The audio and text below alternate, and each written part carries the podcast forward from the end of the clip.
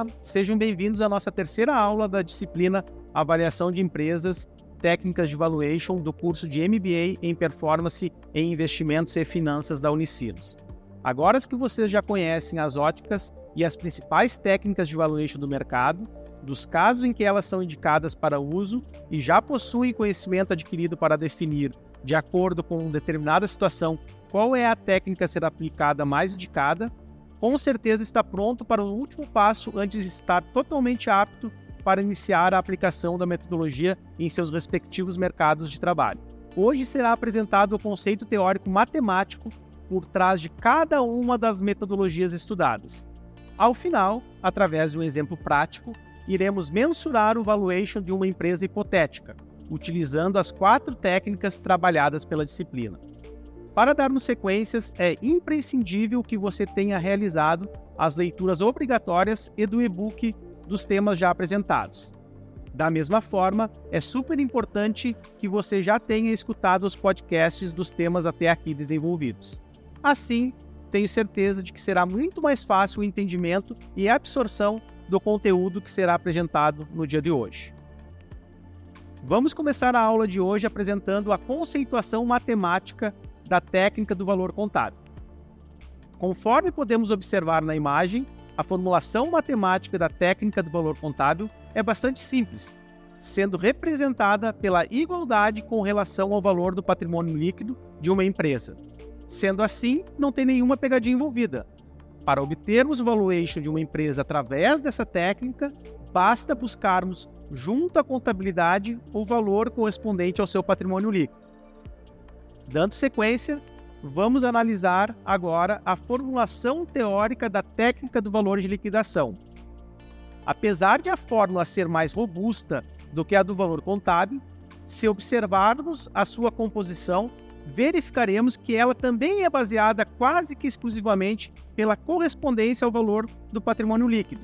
A diferença é que, sobre o valor do patrimônio líquido, que corresponde à diferença entre o ativo e o passivo de uma empresa, deverá ser expurgado o valor lançado contabilmente a título de ativo imobilizado. Na sequência, sendo este ativo imobilizado reavaliado para valores de mercado, deverá ser novamente incorporado ao patrimônio líquido. Após a apresentação dessas duas teorias, vamos agora apresentar a formulação teórica da metodologia do fluxo de caixa descontado. Aqui preste muita atenção, pois além de esta ser por muitos considerada como a principal técnica de valuation, é a que possui a maior complexidade metodológica para sua efetiva aplicabilidade. O conceito dessa teoria é derivado do conceito da matemática financeira de valor presente líquido, o conhecido VPL. Nele, o valor presente de uma operação é representado pelo desconto por uma taxa financeira dos valores futuros lançados em um determinado horizonte temporal. Conforme podemos observar na figura, o desconto é realizado de maneira composta. Adicionalmente aos fluxos de caixas futuros projetados, deverá, em alguns casos, ser considerado o valor da perpetuidade do negócio. O valor da perpetuidade do, do negócio é um tema bastante controverso. Posso afirmar para vocês que em todas as transações de M&A que participei, este valor não foi considerado no cálculo. Isso se dá pelo fato de que, na maioria dos casos, este valor possui um impacto muito elevado na avaliação das empresas, sendo assim descartado pela maioria dos avaliadores em virtude de que os potenciais compradores, por praxe, não considerem suas avaliações este valor. Podemos elencar em três os principais pilares da metodologia do fluxo de caixa descontado: o número de anos do horizonte temporal a ser utilizado, a estimativa de receitas, custos e despesa para a empresa em análise e a taxa de desconto pelo qual os fluxos de caixas estimados serão trazidos para valor presente. É de suma importância que esses três pilares sejam corretamente calibrados, com o risco de que, caso contrário, inviabilize o resultado do estudo. Por fim, a metodologia dos múltiplos de mercado pode ser expressa pela seguinte equação: conforme pode ser observado, a variável m representa o valor do múltiplo referencial obtido através de informações de transações de outras empresas, podendo essa ser um múltiplo do EBITDA, do patrimônio líquido, da receita, etc. Já a variável representada pela expressão IE representa o valor nominal da variável referencial da empresa em que se busca determinar o valor de seu valuation. Agora que já conhecemos a conceituação matemática para cada um dos modelos debatidos, vamos, através de um exemplo prático, estimarmos o valor do valuation para cada uma das quatro técnicas.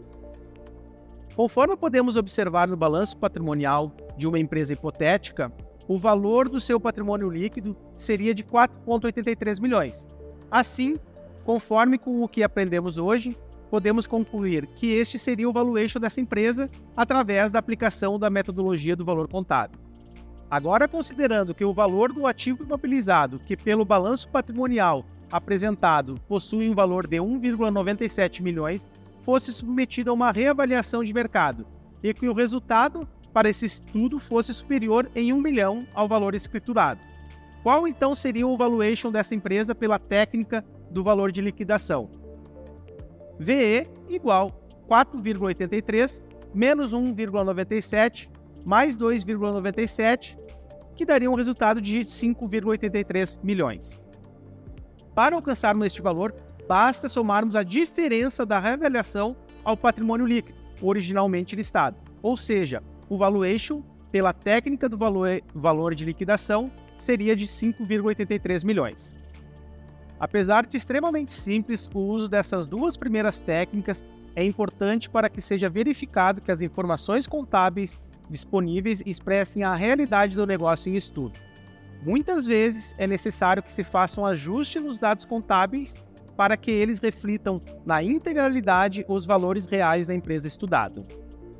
Na sequência, é apresentado o demonstrativo do resultado do exercício para a empresa hipotética que estamos analisando. Vamos iniciar calculando o EBITDA dessa operação. Temos que o resultado líquido verificado para o exercício foi de 4,26 milhões.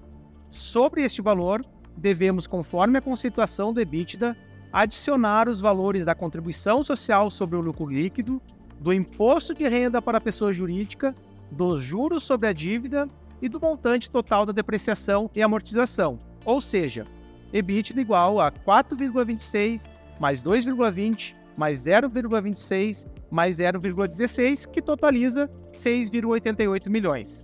Assim, ao efetuarmos esses acréscimos no resultado líquido, alcançaremos um montante total de 6,88 milhões. Agora, como exemplo, vamos considerar que tenham sido levantadas informações de mercado que apontaram que o segmento dessa empresa hipotética, o valor referencial do múltiplo de mercado seria de 6 vezes o valor de seu EBITDA. Assim, para chegarmos ao valor da empresa pelo método dos múltiplos, bastaria multiplicar o valor de EBITDA por 6 vezes. VE igual 6,88 vezes 6, que totaliza 41,28 milhões. Ao efetuarmos este cálculo, chegaremos ao valor já dito de 41,28 milhões.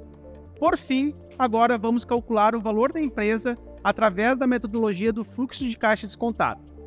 Para tanto, vamos considerar como baliza a utilização das seguintes premissas: 10 anos como sendo o horizonte temporal do fluxo de caixa projetado, crescimento linear da receita operacional bruta em 5% ao ano, tendo como base os valores do DRE hipotético da empresa em análise.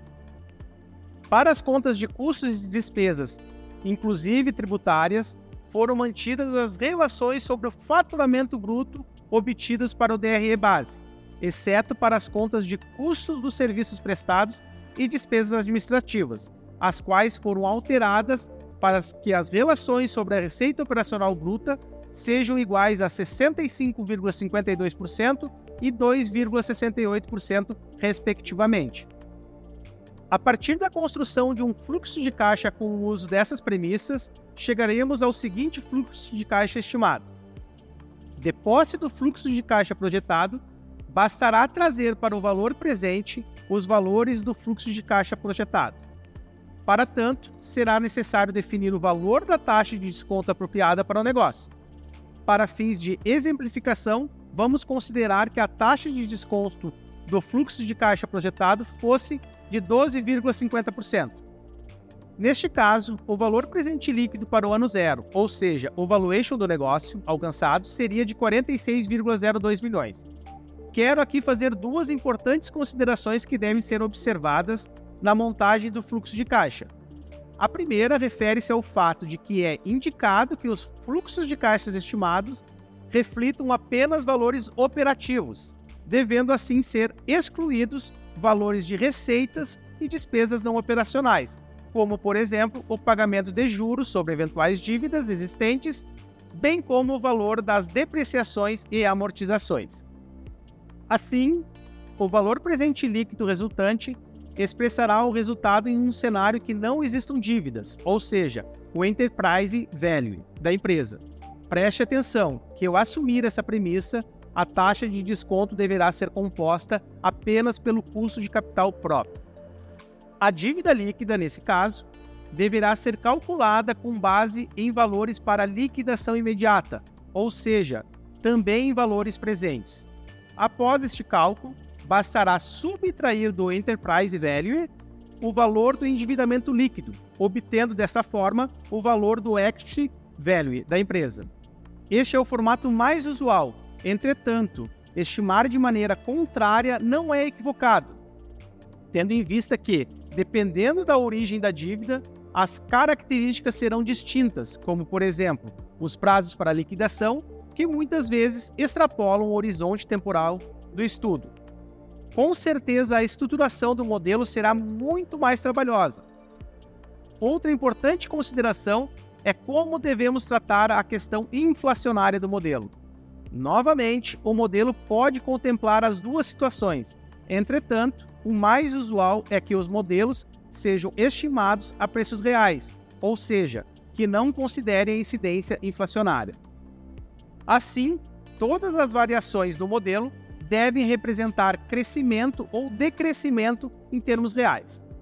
Dito isso, é importante observar que a taxa de desconto deverá contemplar o modelo de preços escolhidos, ou seja, a preços reais ou a preços de mercado, incluindo ou não incluindo desta forma a incidência inflacionária. Dando sequência à análise dos resultados do valuation alcançados para a empresa hipotética em análise, Vamos colocar lado a lado os resultados alcançados.